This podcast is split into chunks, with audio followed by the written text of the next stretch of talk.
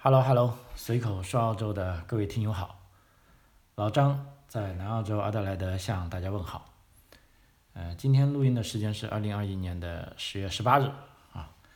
呃，是个非常好的日子，十发嘛啊，十八，嗯，对于老张来说啊，也是个呃值得庆贺的日子啊，因为今天呢，在我所我们团队所经办的一个 GTI 签证的一个朋友啊，正式下签了。啊，可以说是非常高兴，啊，当我打电话告诉他这个消息的时候啊，他们是喜极而泣，啊，真的是这个感动的心情啊，难以，哎，难以言表啊。其实我们做签证的啊，这行其实老实说，至少我啊，最高兴的事情也就是这一刻啊，通过自己的努力，啊，帮这位所需要。的朋友啊，达到了他自己的目标啊，这是个最高兴的这时刻啊，所以今天我就结合他的案例啊，跟大家也讲一讲这个澳洲 GTI 啊，也就是说这个八五八签证啊，这是一个非常好的一个签证啊，跟大家讲一下，包括一些近期朋友们问的比较多的啊一些细节啊，跟大家分享一下。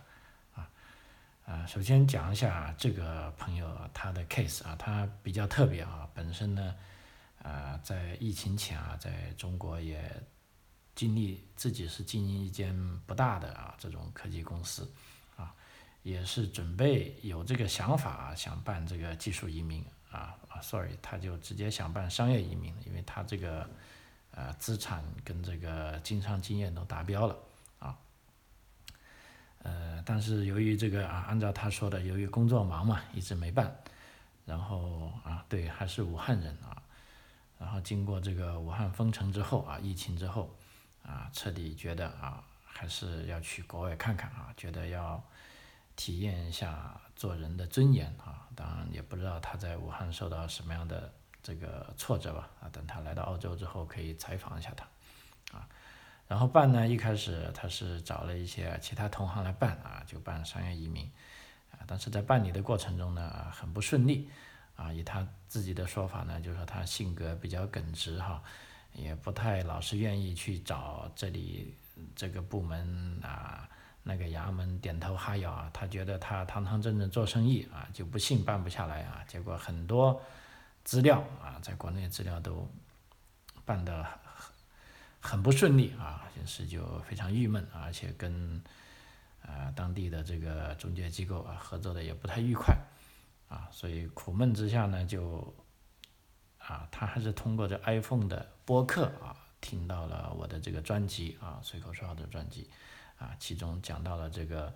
澳洲的这个移民形势啊，跟一些 GTI 这个叫 Global Talent Independent Program 啊，这个叫做澳洲全球人才计划。诶，然后他按照我的节目，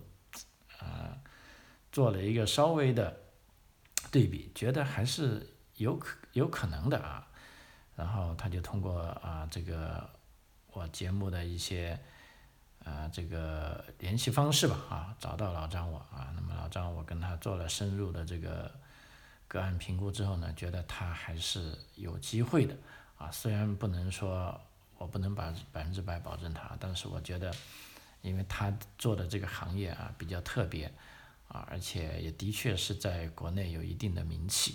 啊，但是它的难度呢，它是在澳洲没有什么名气，啊，因为澳洲这个 GTI 呢，说白了就是要吸引全球在各个领域的领军人才啊，你要知道是领军人才，澳洲移民局希望你过来是可以带动这个行业啊这一一长串东西的。啊，这一种人才，啊，那么说这个时候呢，他的难点呢就要证明啊，他在这个，呃，对澳洲的贡献啊，虽然在全世界啊，他不是很知名，啊，但是在对于澳洲的贡献上呢，在这里我们是花了很多时间啊，做了很多功夫，啊，也帮他找到了这个，呃，提名人，啊，而且还不止一个提名人啊。因为正好，啊老实说也是有缘分嘛哈，就我们的这个作为提名人的倍数服务，当时也刚推出来，而且呢正好非常切合他的情况，啊，那么他的材料给几个提名人看了啊，其中有两到三个，啊是愿意为他做背书的，啊，那么这个问题迎刃而解了之后呢，那其他问题就啊都迎刃而解了啊，也就是说我们帮他准备资料啊，大概是准备了差不多八九个月的时间啊，递上去也就两个月的时间就批了，啊，所以。啊，按照他自己的话说啊，有的时候你不去做啊，你永远不知道自己有多优秀啊。的确是啊，中国那么大啊，那么多人啊，肯定也会有很多在各方面非常优秀的人才啊。那怎么样？如果这些优秀的人才啊，他想通过这种途径来到澳洲啊，他应该怎么样把他的这个优势啊体现出来？我觉得。这个其实是个难点啊，因为就从我们中国人的这个，呃，尤其是知识分子这个传统的观点来说啊，我们都是啊，骄傲使人落后，谦虚使人进步啊。我们大部分时候是过于谦虚了啊，那么这样就导致啊，一方面我们的这些呃科技成果没有完全的。被展现出来。第二呢，关于个人在做表达的时候，啊，有时候过于啊这个含蓄了啊，以致这个啊移民官他没法判断你就是不是我们所需要的这位领军人才啊，因为按照我跟啊一位澳洲内政部的啊这个全球人才官员啊聊天的时候啊，他表示啊，就是说如果一个人能满足申请的最低要求。啊，我们讲的是 GTI 啊，就能够满足 GTI 申请的最低要求，但这并不能保证他们一定会被批签，啊，因为尽管他们可以满足所有的条件，但是与该领域其他经验丰富的专业人士相比，啊，他们并不就一定代表可以脱颖而出，啊，而且呢，这个 GTI 签证呢还有一个灵活性呢，它就是没有所谓的职业啊，在整个 GTI 签证里并没有说。啊，你哪种职业就一定可以啊？哪种职业就啊一定是不可以啊？反而 GTI 的它这些十大领域的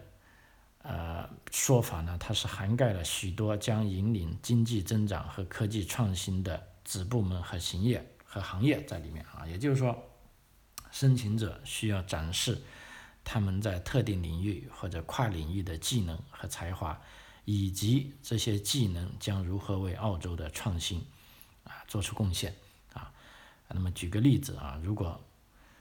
某人啊他是这个癌症领域杰出的医学研究者，那么但是他的专业背景并没有和这个所谓的一些技术挂钩，比如说 health technology 啊，但它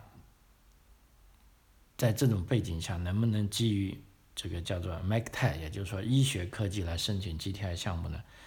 啊，那这边我可以跟大家一个肯定的回答，答案是肯定的。啊，鉴于它的尖端研究技能和创新能力，它是完全符合澳大利亚申请这个 GTI 的要求的。哦，啊，尤其是在这个疫情过后，啊，澳大利亚的这个经济啊需要恢复，啊，那么，呃，所以在这方面啊。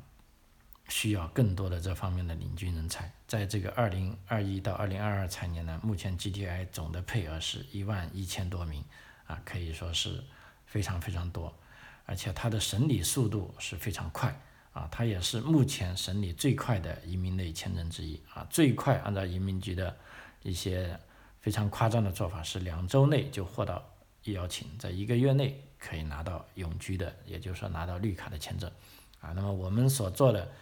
啊，这个朋友刚才是啊，他的 case 也就递上去啊，不超过三个月，啊就已经获批了，啊，所以说他的获批的速度啊，可以说比我们这个呃想象的要快，啊，而且一旦获批呢，也是一家人都可以啊直接来澳洲啊，也并没有居住地域的限制啊，可以说是啊一个技术类移民，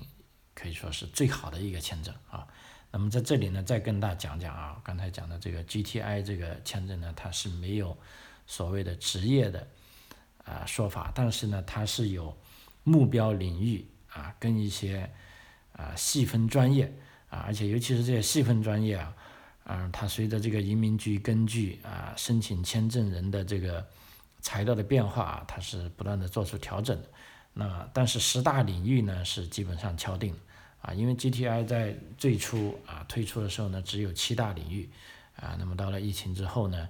啊按照这个澳洲经济发展的这种要求呢，目前是扩展到十大领域。那么这十大领域呢，它啊讲的比较详细啊，但是推下去的这种叫细分专业呢啊则比较笼统啊。那么笼统呢，它既有好处。也有不好的地方，啊，好处呢就可以让大家更多有跨界的这个机会，也就是说，只要我认为这个专业是切合的，我就可申请，而不是说你移民局说啊你这个专业不适合，那就不行，啊，当然了，啊这个不好的地方呢也是由于过于含糊，就是说让普通的申请人去 D D I Y 呢，啊基本上很难成功啊，就目前啊通过我们在移民局官方查到的资料。啊，啊，跟一些同行的这个交流来说，做 GTI 通过 DIY 成功的啊目前还没有，啊，不仅是来自中国的没有啊，包括来自印度的，啊，各个国家的都没有，所以呢，在这里建议做 GTI 这个呢，还是啊，你找这个专业的机构来去帮你做啊，可能会呃效率更高一点啊。OK，那大家呃，下面先跟大家讲讲啊，目前这个 GTI 它的十大目标领域及细分专业啊，第一个呢是资源相关专业啊，resource 啊，它所包含的呢是工程、地质啊、冶金啊、废物管理、节能技术啊、提取和加工技术啊。第二呢是农业、食品以及农业技术啊，那么这方面呢包括种子技术啊、纳米技术啊、生物燃料。啊，供应链和包装技术，啊，以及可穿戴技术，啊，第三呢，这个能源相关专业，啊，就包含了这个清洁能源，啊，这个资源，啊，机器人，啊，冶金计算，啊，或者计算冶金也可以，啊，还有就地质统计，啊，选矿，啊，包括电池跟储能方面的技术，啊，啊，第四呢，这个健康产业。啊，那么健康产业领域呢，包含医学和生物技术，啊，药物和疫苗研发，啊，IT 与生物化学技术，啊，还有数字健康，啊，还有植入和可穿戴设备，还有基因工程，啊，等等，第五，国防先进制造业以及空间领域，啊，那么就包含这种天体动力学、卫星系统、火箭和航空电子系统。啊这个城市交通啊，军事装备采购和维系啊，自动化和机器人技术，纳米制造啊，还有可持续制造和生命周期工程啊。第六呢是循环经济领域啊，包含这个生物能源啊，可持续生产、回收、废物处理、垃圾发电技术、排放技术啊，可持续生态制造技术啊。第七，这个数字技术领域。啊，包括这个量子计算啊，网络科学、网络安全、人工智能、区块链和物联网啊，大数据啊，颠覆性技术、智慧城市啊，机器学习、网络工程、云计算啊。第八呢是基础设施以及旅游行业啊，包含包含旅行和旅游基础设施啊，水利基础设施、能源基础设施啊，区域发展。那么第九大领域呢是金融服务以及金融科技，啊，包含了新银行系统啊、支付系统、财富与监管技术、区块链技术啊等等。啊，第十大领域呢是教育啊，education 啊，包括行业新兴领域的这个教育行业新兴领域的尖端技术啊，开发先进的教育系统和课程啊，以及改善澳大利亚教育基础设施。的这个数字、数据和电子研究平台，啊啊，可以说这十大领域啊，林林总总啊，不仅是，我相信大家听我读这个东西也发现了有很多是啊重复的，啊，那么说句呃文绉绉的话啊，就是所谓这个跨界的啊交叉的啊，总而言之，凡是能够对人类的目前发展起到重大推进作用的啊，我们可以。啊，一直认啊，在这里都认为它也是这个 GTI 的这个啊范畴内，啊。啊，所以这个可以说啊，正如我刚才说的啊，GTI 这个签证是没有具体的职业要求啊，如果您是十大领域相关的职业啊，都可以申请啊。那么 GTI 有两个难点啊，这里跟他讲一下啊，因为时间关系，其实要讲的有很多可以讲，但是我们啊，等于说就讲一些大家啊比较关心的啊，就是说在。具体做的过程中也会觉得比较头痛的，甚至有的朋友啊，一听到啊这两个难点啊，就觉得没戏了，啊就放弃了啊。就像我刚才讲的这位刚拿到绿卡的朋友啊，如果他不是跟我详细的、深入的聊到他的情况，以及我对 GTI 的啊理解，去鼓励他这么做的话，那也许啊他就放弃了啊。所以这点呢非常关键。啊，第一个呢，比如说 GTI 针对职业人士是有这个高薪收入的要求，啊，比如说本财年二零二一到二零二二财年是收入要求达到十五万八千五百澳币，啊，这个是澳币，啊，如果您的薪资目前已经达到了这个标准，那你申请 GTI 是非常有优势的，啊，但是很多朋友都疑问，尤其是在啊中国，如果你是上班的。啊，不是在非常大的公司啊，其实十五万八千五百澳币转化成人民币五五二十五一五的，我大概要八十多万啊人民币啊，那并不是说很多朋友都能拿到啊。那么这时候呢，你就要解释了啊，也有的朋友就会问，是不是如果达不到这个薪资标准就不能申请 GTI 了吗？那么明确的回答啊并不是啊，因为对于薪资达不到标准但是接近标准申请人来说。啊，也有机会成功申请 GTI 项目，因为申请人需要向移民官证明自身拥有杰出的能力，啊，并找到移民局认可的澳洲职业评估机构出具调研报告，以此证明未来在澳洲是可以达到这个薪资标准。啊，因为也许有朋友在问，为什么澳大利亚移民局要提出啊这一个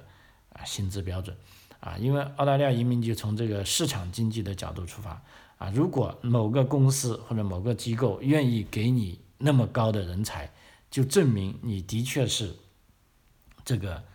啊市场上所急需的人才啊。那么既然市场认定了你是这个杰出人才，那移民局才可以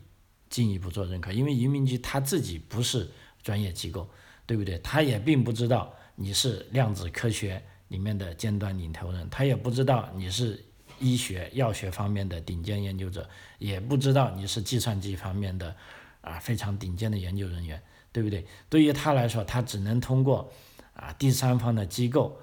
来，第三方，比如说专业机构来认为你是顶尖的，而且这个机构那移民局是认可的，那么你就相当于被认可了啊。所以这个呃，咱们这个。GTI 的申请的朋友呢，你一定需要留意啊，就是说 GTI 的签证官呢，他是对于这个签证来说，他是有一定的自由裁量权啊，要根据必须要根据实际情情况来分析定夺或者豁免申请人的一些情况啊。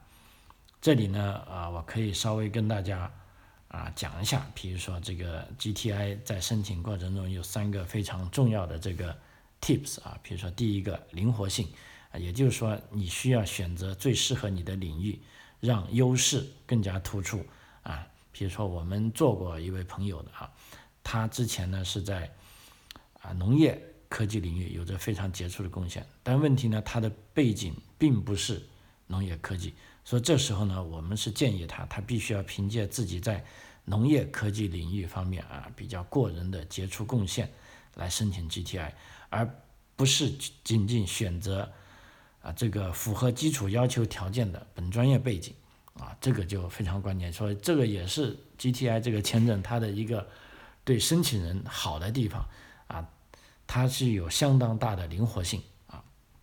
第二个呢是未来可期待性啊，这个具体就说到刚才，比如说这个工资啊，有的很多朋友说，老张，你看我现在。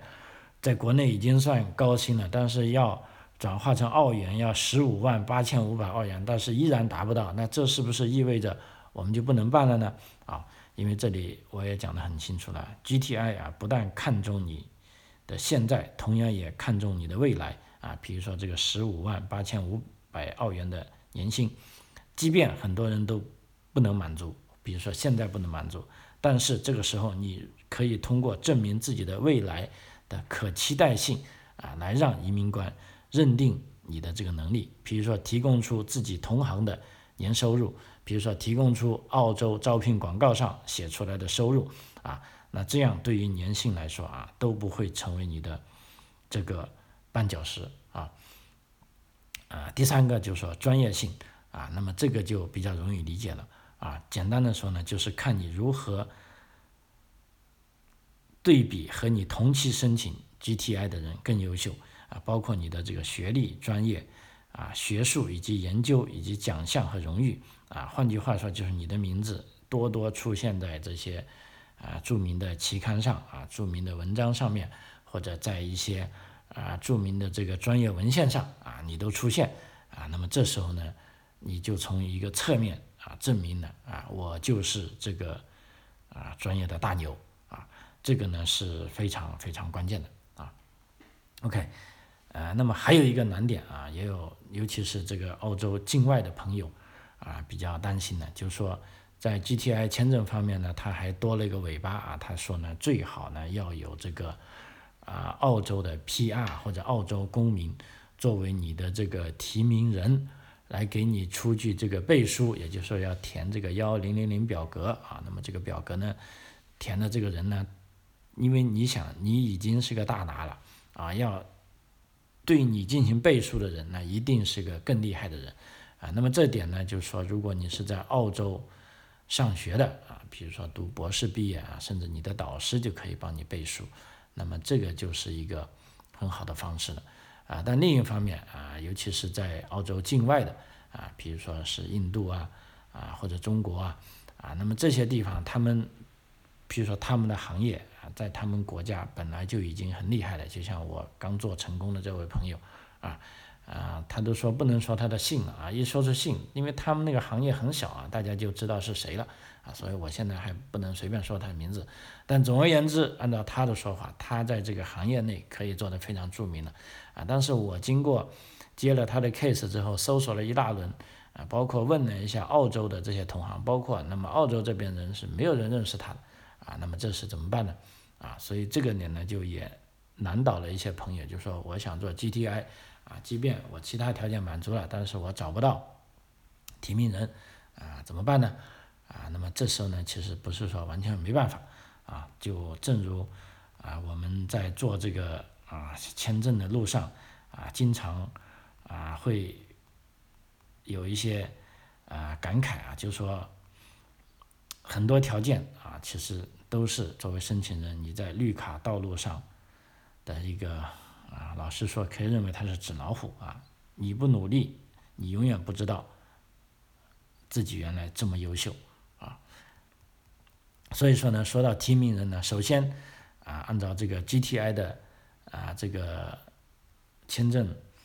条件呢，就自然人可以成为你的提名人，比如说大学教授啊，比如说行业的大拿啊，比如说你的合作伙伴啊，只要他是身处于澳洲。或者澳洲公民啊，或者是澳大利亚绿卡持有者，他都可以帮你提名啊，这是一个使用个人来提名啊。另外一个方式呢，还有一个好消息呢，就是说你可以通过组织进行提名啊。目前呢有两个领域是可以啊，第一个呢是澳大利亚计算机协会啊，它就可以成为全球独立人才计划的这个 GTI 提名组织啊。也就是说，如果你实在找不到人，或者你不想找人。啊，你只要你做的工作是跟这个计算机有关的，啊，那么这个 ACS 啊，也就是澳大利亚啊计算机协会，可以帮你进行提名，啊，那么我觉得这个是对广大的申请者，尤其是澳大利亚境外的申请者一个非常好的一个消息，啊，此外呢，在呃两个月前呢，这个包括 EA 啊，这个澳大利亚工程师协会啊，他也获得了。提名组织的资格啊，那么这个我觉得，尤其是对咱们中国申请的朋友，也是个非常大的好消息。也就是说，全球工程类别的杰出人才移民澳洲的机会就大大的增加了啊。那么剩下时间我主要讲一下这两个啊提名机构啊，他们啊所提名包含的职位和领域啊。刚才讲了啊，这个计算机啊 ASC 澳大利亚计算机协会，它可以作为提名组织呢。啊，我相信啊，计算机大家都比较了解了啊，就等于说啊，用一句大白话，就是，凡是你做的事情跟这个 IT 跟计算机啊搭得上界的啊，你都可以用考虑这个 ACS 计算机协会来帮你提名。那另一方面，如果做工程方面的呢，那就更好了。如果你做的是计算机工程的，这时候你可以由两个组织，也就是 ACS。或者 E A 啊，帮你提名。那另一方面呢，如果跟做计算机没有太大直接关系的啊，但是又是做工程领域的，那么我现在可以读一下啊。其实在这个啊十大领域内呢，都有一些啊专业可以啊由这个 E A 进行提名啊。目前我归纳出来了啊，比如说 E A 可以提名的职位和领域包括啊，第一个是在资源类。啊，包括这个矿业啊、化学啊、啊这些工程方面的啊，它可以提名。第二个啊，农业技术跟农业科学类啊，包括农业啊、啊包括这个材料工程啊啊，都可以由 EA 来提名。啊，第三大类能源类的啊，包括这个啊电子啊电力工程师啊，都可以由 EA 来提名。那么在健康类方面呢，包括这个生物医学的啊。工程师跟一些呃特别的专业人士啊，都可以由 EA 协会来提名啊。另一方面啊，然后呢，在国防领域啊，包括这个太空技术啊，这个制造技术啊，还有机械工程啊，都由 EA 来可以证明啊。还有这个循环经济类的那个就工业工程啊，Industry Engineer 也可以由 EA 协会来进行啊提名。啊，那么还有数字科技类的这些，比如说通信工程，啊，还有这个网络工程，啊，其实这两个工程呢，既可以由这个 ACS 呃计算机协会来提名，也可以由 EA 来提名，啊，甚至两个一起来提名，啊，都不会是矛盾的。那另一方面呢，还有这个基础建设与旅游类，啊，包括这个 civil 啊，这个啊结构工程师，啊，啊，包括这个呃金融科技方面的，啊。啊，也是通信跟网络工程师啊，都可以由 EA 来提名啊，甚至教育类的呢都可以提名，比如说这个啊，教育网络工程师啊，那么虽然这个啊这个翻译我也觉得是有一些拗口，但是的确啊，这个 EA 协会啊，这个也就是说工程师协会一旦可以参与到这个 D T I 的提名组织呢，啊，可以说是对。呃，广大申请这个 GTI 的朋友是一个啊非常啊大的利好消息。那具体他们是怎么个呃提名法呢？我现在啊稍微理了一下啊，由于这个时间关系啊，我就稍微讲一下啊。首先呢，EA 是提名的要求呢，就说这个申请人他所从事的呢是应该是移民局规定的十个目标领域啊，他所做的事情呢应该是跟这个。工程相关啊，那么这个呢，其实是啊讲的非常笼统了啊，基本上所有人都可以判断自己啊是不是跟工程相关。第二呢，呃，申请人需要满足 GTI 的啊基本要求。然后 EA 呢提名分为三步啊，第一步呢是叫 self assessment，就是说自我评估资格。然后第二步呢是提名申请，然后第三步呢是 EA 是评估申请人的资格。啊，如果满足要求啊，EA 就会帮你提供这个 form 一千这个表格和这个啊提名信，并且用于这个递交 GTI 签证啊。当然，如果是不满足要求啊，这里有一个注意点的啊，就是说这个申请费是不予退回的啊。那么这个申请费 EA 提名费用是多少钱呢？啊，境外是八百一十澳元，澳大利亚境内是八百九十一澳元。啊而且讲得很清楚啊，提名如果不成功，啊是不退申请费用的啊，这点是啊大家要注意啊，包括这个 ACS 的提名流程啊也是一样的啊，ACS 的提名呢啊它比较简单，比如说第一申请人递交预评估啊，ACS 预评估之后，如果 ACS 认可申请人的资格和材料，这时候呢就要支付提名申请费啊五百澳元啊，那么 ACS 批准申请后会提供啊一千这个幺零零零表格和啊提名信用于 GTI 的签证申请。啊跟这个 E.A 不同的是呢，A.C.S 在预评估阶段要求后才支付申请费，而 E.A 在递交提名时就要支付这个申请费，而且是不成功啊不退款啊。那么这个呢也需要非常讲清楚，因为在 E.A 做这个移民评估的时候，普通的技术移民评估在做这个啊呃职业评估的时候，如果他认为你不符合啊澳大利亚的这个移民的这个职呃职位要求啊，他会进行不评估啊，把钱是退回给你的。但是如果你要走 GTI 呢，你找 EA 帮你做提名人呢，这里是啊非常清楚的啊，就是说不成功也不退会啊，当然成功也不会退会啊。所以这两个评估机构的提名服务呢，会帮助没有提名人的申请人大大提高啊获约机会啊。对于境外申请人来说是一个福音啊。当然了，如果想要获得两个机构的啊提名，首先你应该基本满足 GTI 的基本要求。第二呢，充分准备好提名资料，争取一次获得提名啊。因为就目前的这个啊数据看来，如果这两个机构呃，你已经递交了材料啊，但是提名失败后呢，那么基本上如果第一次失败了啊，那么再次提名的机会呢，啊就会呃这个降低的这个风险比较大啊，所以我们在这里做签证的时候，因为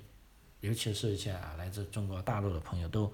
感觉到他们非常非常着急啊，就说老张快点签啊，怎么昨天递上去了，今天还没消息。啊，那么这点呢，我也理解，啊，跟相信，啊，跟啊，主要是理解大家的这种焦虑的感觉。但是另一方面，啊，我们也要提醒啊，各位朋友，就是说，基本上移民局啊，澳洲这边呢办事还是啊比较中规中矩的。就是说，除非是紧急情况，啊，一否则一般来说呢，他说多少天让你等，你就等。那么在等待的过程中呢，其实。我们呢也在做一些其他事情啊，并不是说干等啊。那么作为客户来说啊，如果你认认同我们的专业，你就应该听我们的话啊。就是说该等待的时候啊，你就等待啊；该积极主动的时候，我们就要积极主动做啊。因为这段时间啊，跟做移民的朋友也了解的比较多，大家普遍的啊感慨就是说哈，呃。尤其是讲到来自啊中国大陆的客户哈，就说啊现在的客户都很有钱啊，但是呢都很焦虑啊，就恨不得今天提出要求，明天就申请啊。第三呢，由于这个竞争也比较激烈啊，有的同行呢就把这个价格也搞得很乱啊，就好像本来这个高端大气的啊移民律师，现在就好像弄成卖白菜的一样啊。那么对于这个呢，那老张的观点呢，我也是一笑了之，因为既然这个市场啊这么大，也就是说南瓜茄子各有所好啊，如果有的人愿意去做这些价格竞争，以低价取胜，那我想啊也未尝不可啊，因为毕竟这是个啊自由的啊透明的这个呃体系啊，大家都可以按照自己的想法去做。啊，但是我们啊，这个团队做的呢，还是我们认为，呃，我们对自己的专业有信心，呃，对自己的服务素质也有信心啊。我们是呃不太乐意去打价格战的，也不太愿意把太多的时间花在这个呃讲价的时间上啊。所以找我办事的朋友们，啊，我相信你们都理解啊，就是说，如果你真的是要办理的话。啊，那么有一点点的折扣优惠那是可行的啊，但是如果大家都把时间花在啊这个砍价上呢，那就没有意义了啊。老实说，这样的客户啊，我们觉得办下去，呃，最终也是合作不那么愉快的啊。既然如果都觉得合作不那么愉快，那么一开始就讲清楚了啊，就说呃，所谓习相近，性相投啊，就说我们就做啊跟我们合得来的呃朋友的事情啊，那就好了啊。那么如果合不来的啊，大家就都在啊这个等于说啊啊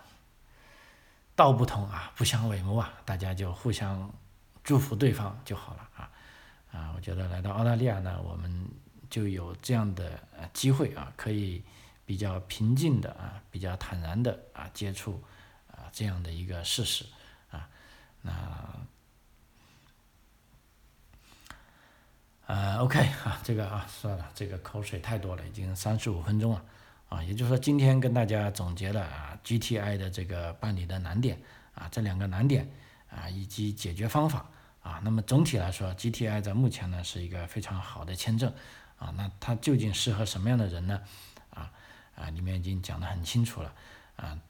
啊，大家都可以啊对号入座啊。我觉得有大部分人啊是可以去往这方面啊努力的啊，可以去想一想啊，并不是说他就那么高不可攀啊。OK 啊，随口说澳洲啊，这一集就到这里为止啊，非常感谢您的收听啊，我们下期再见，谢谢。